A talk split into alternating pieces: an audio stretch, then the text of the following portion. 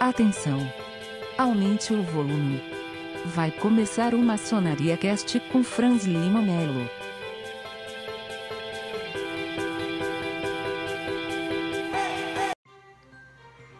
GOB SP divulga a realização do Drive-Thru Solidário em setembro. Lojas maçônicas regulares são declaradas como entidades de utilidade pública municipal no Rio de Janeiro.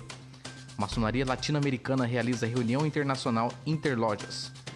Hoje é dia 29 de agosto de 2020 e está começando o Maçonaria News.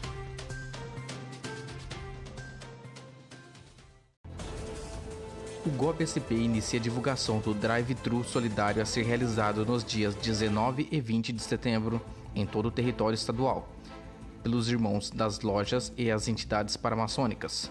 Serão arrecadados alimentos, materiais de higiene e produtos de limpeza para fins de filantropia.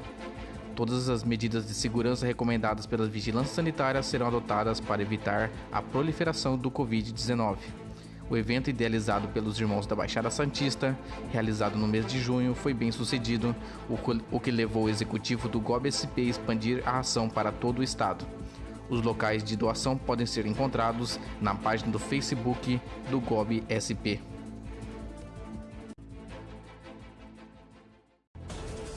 As lojas maçônicas regulares cariocas são declaradas entidades de utilidade pública, por meio do decreto 47.833, de 24 de agosto de 2020, onde foi homologado pelo prefeito da cidade do Rio de Janeiro, Marcelo Crivella.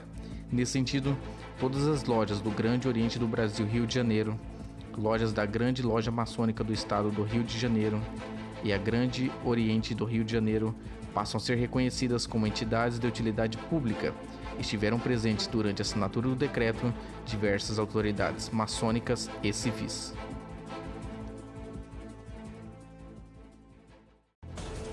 No dia 27 de agosto de 2020, às 20 horas, ocorreu a reunião internacional Interlojas, contando com diversas autoridades latino-americanas. A loja Fraternidade Acadêmica Liberdade de Pensar de Ribeirão Preto, da sexta macro-região do GOB-SP, foi anfitriã deste evento, que contou com a participação conjunta de lojas do Brasil, Argentina, Peru, Chile, Uruguai, Paraguai e Bolívia. Estiveram presentes o soberano irmão Múcio Bonifácio, grão-mestre geral do GOB, que proferiu a palestra Tradição com Inovação, destacando a participação histórica da maçonaria no desenvolvimento do Brasil e enfatizando os projetos recém-realizados no âmbito do Grande Oriente do Brasil.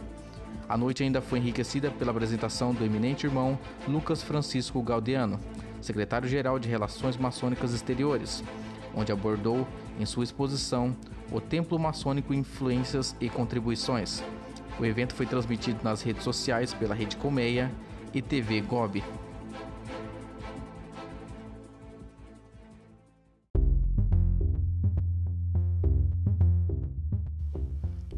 O Maçonaria News fica por aqui.